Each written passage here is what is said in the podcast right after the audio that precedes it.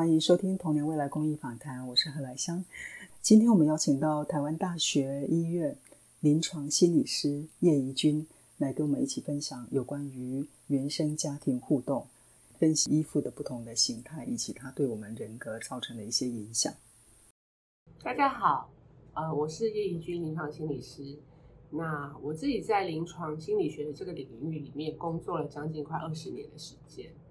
嗯，为什么会喜欢这个工作？我觉得有一部分是因为我觉得人的一生，我们能够经验到跟遇到的人事物，其实是有它一定的限制。但是当我坐在诊疗室里面，我倾听我的个案，陪伴他们一起去经历他生命里面的那些过种种过往的时候，我会觉得我的生命好像也被打开，我的视野可以同时看到很多很多的人，因着他们对我的信任，然后跟我分享他们心中。也许曾经思考过，但不曾说出口的那些过往痛苦、伤心，也许慢慢转化成一种养分，让他们的生命有新的可能性。一路也就是从大概学校毕业之后，就一直就是在这个领域里面。童年的整个生命的经验，他会对他的整个人格，还有在一些依附上面的关系，他会有什么样的一些现象？可以请你分析一下哈？最早开始提出这样子概念的，其实就是我们就是精神分析的一个弗洛伊德大师。他最早开始发现说，童年的经验好像对一个人的性格有一些影响性，而这个决定的因素呢，仿佛还蛮大的。当然，后续我们后面的一些心理学的研究等等之类，也开始去注意到，就是当然性格是一部分。那还有包含后续他遇到的环境、他的人际等等之类，也都会形塑每一个人在面对他当下的一个遭遇的时候，可能会有的反应的形态。所以我想要先提醒大家，就是当我们在谈早年经验对于一个人的个性的影响的时候，它其实也不完全是一个绝对的。对，人其实是有可塑性的，大脑是有弹性的。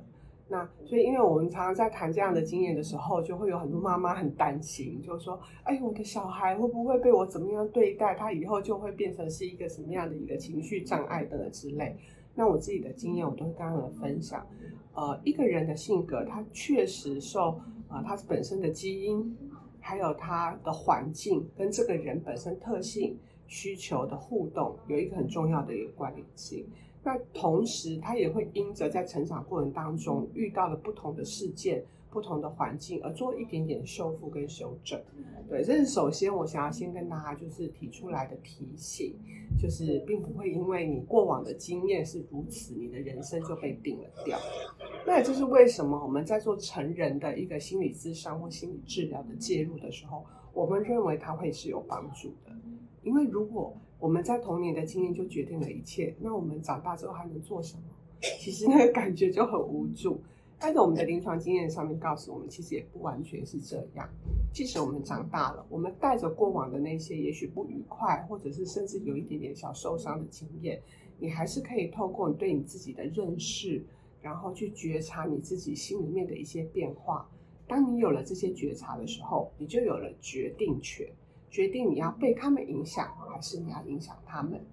这个是我觉得我们从一个比较正向的角度来去看童年经验对我这个人的影响。嗯，那当然我们就回到刚刚的这个主题嘛，哈，就是说童年经验对人到底会什么产生什么样影响这件事情，我们在很多很多的，就是不管是婴幼儿的发展的一些研究里面，或者是成人性格的一些研究里面，我们其实都在思考跟探索的事情是。婴儿或者是所谓的呃照顾者，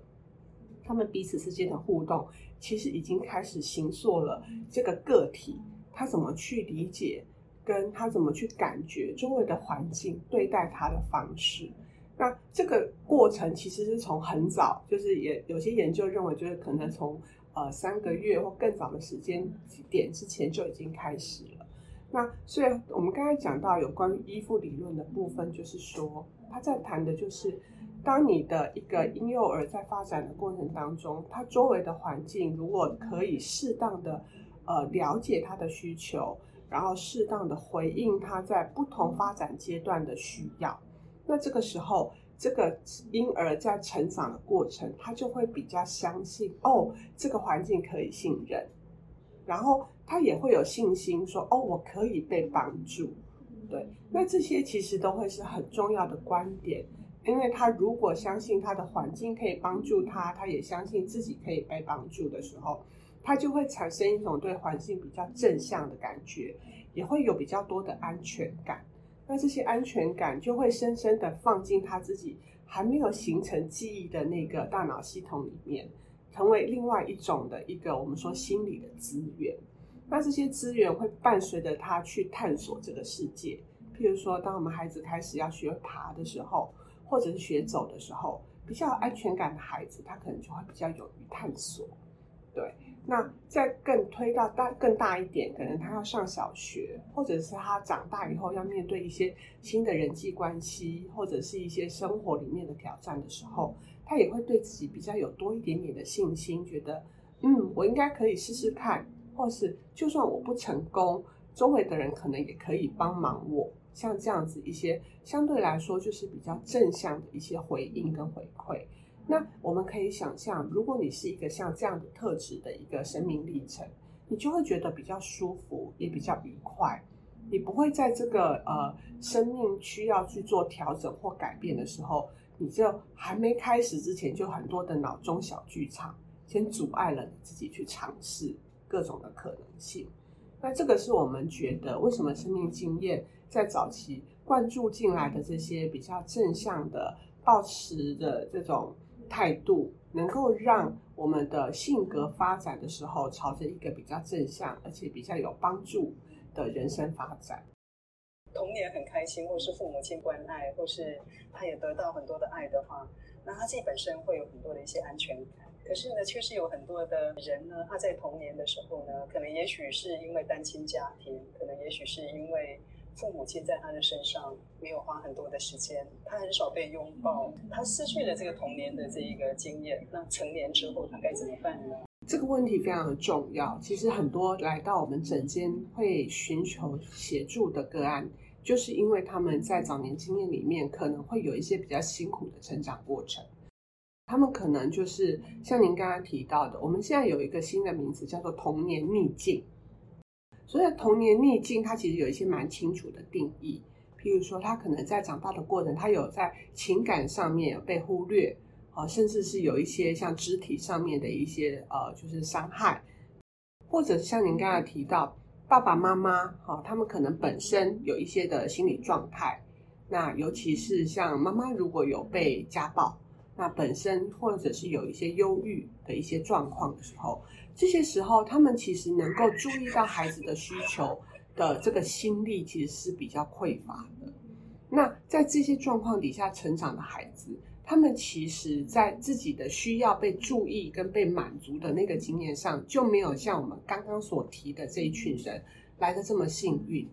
那他们可能会经验到是一个比较不安全，或是比较呃焦虑的依附的状态。他们可能会觉得，哎，我今天要去探索外在的时候，我就很容易觉得不安。那这些不安，其实当他们长大的时候，他们也无法用语言告诉你他为什么不安。对，因为所有认知上你想得到的，可能你都会去思考它；所有你能做的预防，你可能也都预防它。可是那是一种情感很深的连接，那是你对于生命或者是你对于这个环境世界的一种不安全感。是，所以像有一些像这一类的个案，他们就会在可能他们长大，有些运气的蛮好的，他们后来还是有很平顺的工作啊、婚姻，或者是他们的人际互动。可是他们可能在生命的某一些沉静下来的时候，仍然感觉到自己内在是那种比较骚动的、比较空虚的，或者是比较负面的一些感觉，对。那运气好的伙伴，他们就会有机会，譬如说，他们愿意进到一个呃比较温暖支持的呃关系里头，他们可能可以慢慢的去修正他们自己对于环境的这些经验跟想法，但是并不一定每一个人都能够遇到一个，譬如说可能比较正向的一个经验，那他们就会很辛苦，对他们可能有些会影响到他们的亲密关系。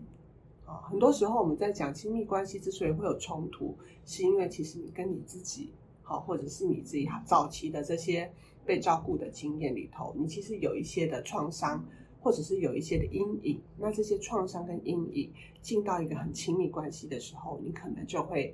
呃很直接的反映在你跟伴侣的关系里。那也有些会反映在亲子关系里头。啊，譬如说，像我有时候也会遇到有一些家长，他们很担心的带他们就是成年的子女来到我们的诊间，然后就滔滔不绝的跟我们说，哎，这个孩子好像有什么问题，什么问题，什么问题。那我们单独跟这个所谓的成年的孩子谈话的时候，其实我们觉得这个孩子其实都有在他发展，或者是他在人生的一个合理的一个发展的状态里。但是父母亲的高度焦虑，也有可能是因为我们自己对自己生命的不安全感投射在了这些我们的下一代上面，那产生了某一些，譬如说孩子要准备离家长大的时候，那爸爸妈妈或者是这些长辈们就会显得比较放不放不开手，那这个时候其实。都会是一些呃过往自己个人的创伤经验，或者是情感上面被忽略的经验，其实都是给我们一些提醒。我更喜欢把它当成是一种生命的提示，告诉我们该是时候回过来检视我们自己发生了什么事，而不是一直把眼光灌注在外面，就是觉得环境怎么样对我不满不好，或者是这个对象怎么样对我不好等等之类的，反而是回过头来问我自己。我是不是少了什么？我一直需要跟别人讨。那这个里面发生了什么事？如果我们能够有多一点点对自己的觉察，还有对自己多一点点的包容跟接纳，就好像当我长大成人之后，我可能不再会有一个照顾者照顾我，但我自己成为我自己的照顾者，我来照顾我自己，因为我是最懂我需求的人。当我心里面难过的时候。我有没有能力，或者我有没有那个呃温柔的心理空间，去接受哦，我是可以难过的，或者是我是可以生气的，像这样子的一个态度。那我觉得，当我们对自己有更多的认识，然后有更多的接纳跟包容的时候，其实我们就可以让自己内在的那种张力跟紧张稍微放松一点。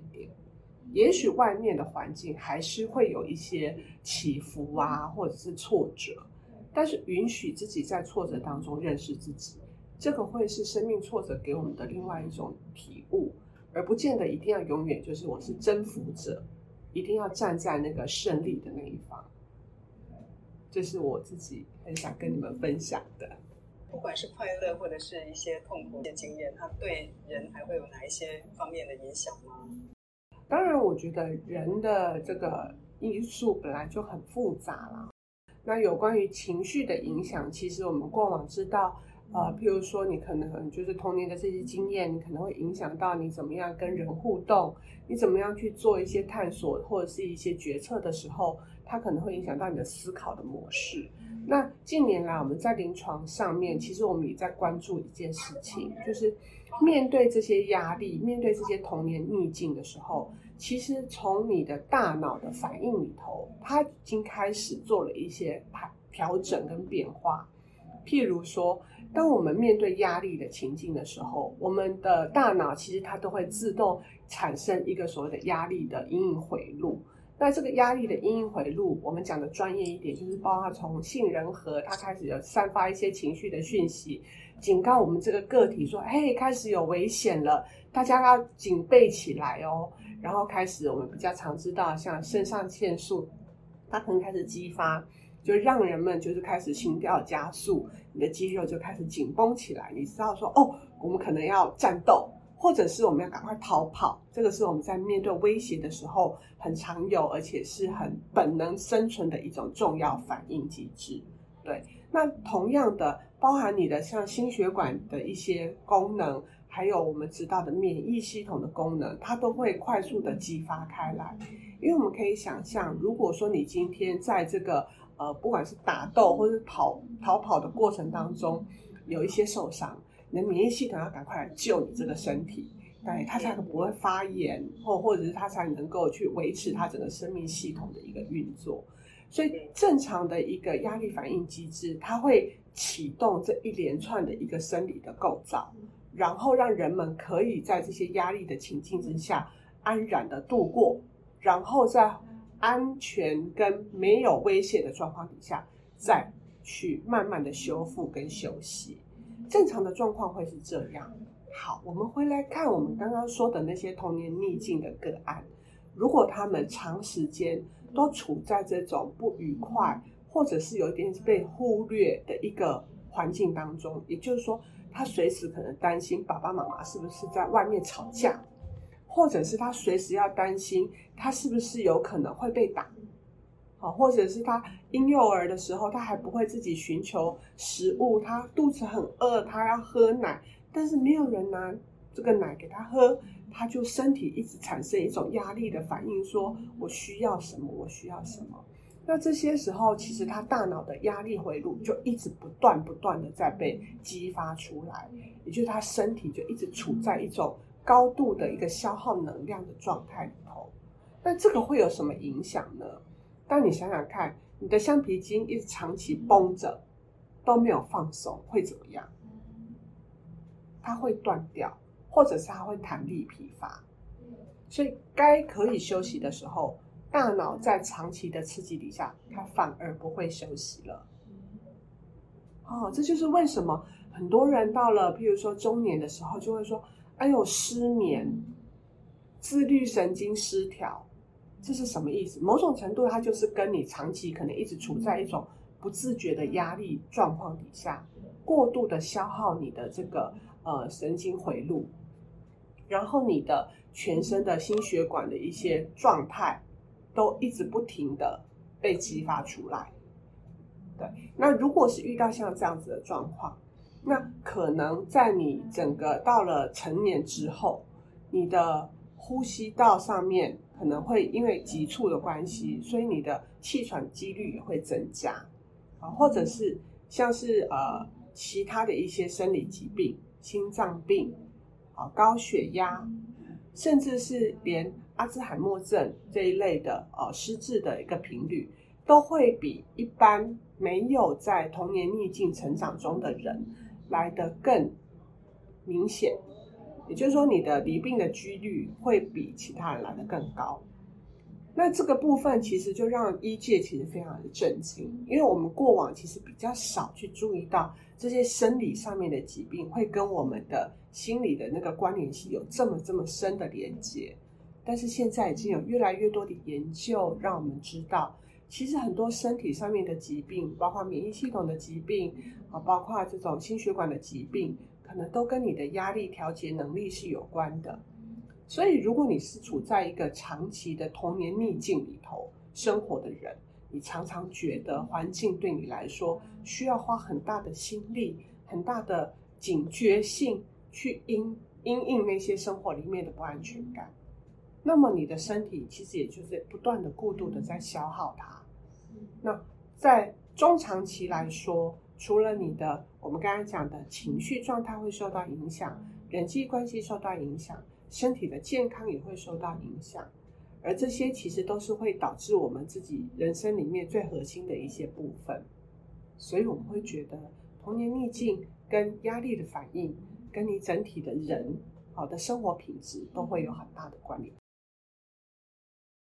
刚有提到，就是有关于这个比较正向的哈，比较友善的这个人际互动，可以重新让我们对于人跟人之间的这种。情感的交流有一些比较新的经验可以进来，调整我们自己过往那些可能比较受伤或者是比较担忧的一些情绪情绪状态。那我觉得最重要最重要的一步就是我们要懂得怎么去照顾跟安抚我们自己的情绪的部分。对，那因为我们知道很多时候，尤其是在现代我们这种很忙碌的，而且人际互动也许是相对密集的状况底下。如果今天你已经成年，你可能身上背负了很多的责任，你可能要去照顾别人，你可能会是一个长官，或者是一个父母，或者是一个呃，就是 anyways，就是有一个比较位置的时候，比较资深的时候，去照顾别人，就变成是一件理所当然的事。可是相对来说，你可能同样的时间都花在别人身上的时候，你就会忘记照顾你自己。那照顾自己，除了刚刚提到就是生理这个部分之外，在情感的部分，我其实也蛮推荐，因为像我们现在在心理学里面，我们有第三波的认知行为治疗，它就会强调所谓的正念、正念呼吸或者像冥想放松这样的方式，在一个空间里面，然后你允许自己用一个比较放松的姿势。维持对于呼吸的一种关注跟觉察，然后慢慢的把身体放松下来。我有些个人在进行这些过程里头，他就会有一些平时他没有意识到的情绪或眼泪，就会就会在那个过程当中慢慢的宣泄出来。嗯，那我觉得这都是一种自我照顾很重要的过程。你创造一个空间也好，时间也好，跟自己在一起。跟自己真实的感受在一起，不管他今天出来的是好的，或者是也许是让你觉得很惊讶的，或者是甚至是愤怒，或者那些你平常比较不能接受的情绪，那我们就是静静的感受它，然后跟他保持一个我看见你，但我不评价你的心态。那这样子的时候，那些过往的那些不愉快的经验也好，情绪也好。就会慢慢的在这些互动过程当中，仿佛你自己成为自己的照顾者，接受了他们的存在。所以在这个历程当中，自己被自己照顾，自己被自己接纳。那接纳的过程里头，不管你的速度，因为每一个人的速度是不一样的，有些人也许很快，他就可以允许自己有不同的一个情绪感觉；有些人真的需要花很长的时间才能接受。原来我自己是那么的愤怒，或者是这么的悲伤。每个人都会有自己的速度，因为我们都会有自己的生命的历程，还有原本我们已经既定的一些对自己的认识跟想象。那我觉得，在这个不管是正念或是冥想的过程当中，我们试着的最重要的一件就是放下评价。我们不去评论他们好跟坏，我们就是知道他在这里，而我们就是陪伴他在这里。在这种一次又一次的练习当中，重新把自己的感受跟自己这个人的认知重新做了一个平衡。那在这个平衡当中，你就比较能够去放松自己对于原本你既定的人生的规划，或者是你放不下的一些童年逆境的创伤，保持这样子的空间，反而让人们更能够去跟真实的。你自我要的那个东西，去实现你这一生真的想要追求的，而不是被过往的那些阴影所击败。在这些临床工作的场域里面，我就是会试着跟我的个案分享，也很想要跟各位一起分享这个过程。这个过程，我必须要说，它并不是一个容易的，但我觉得它是一个可行，而且我们确实也经验到很多就是很成功的案例。我们今天的分享大概是这样。今天我们谈到童年时候，特别是在原生家庭的一些依附关系。那下一集呢，我们会探讨，如果童年的时候家庭的互动不是非常良好的情况，甚至童年有很多的一些逆境的话，那我们如何来面对自我的疗愈，或者是寻求外界的协助？坚强却渺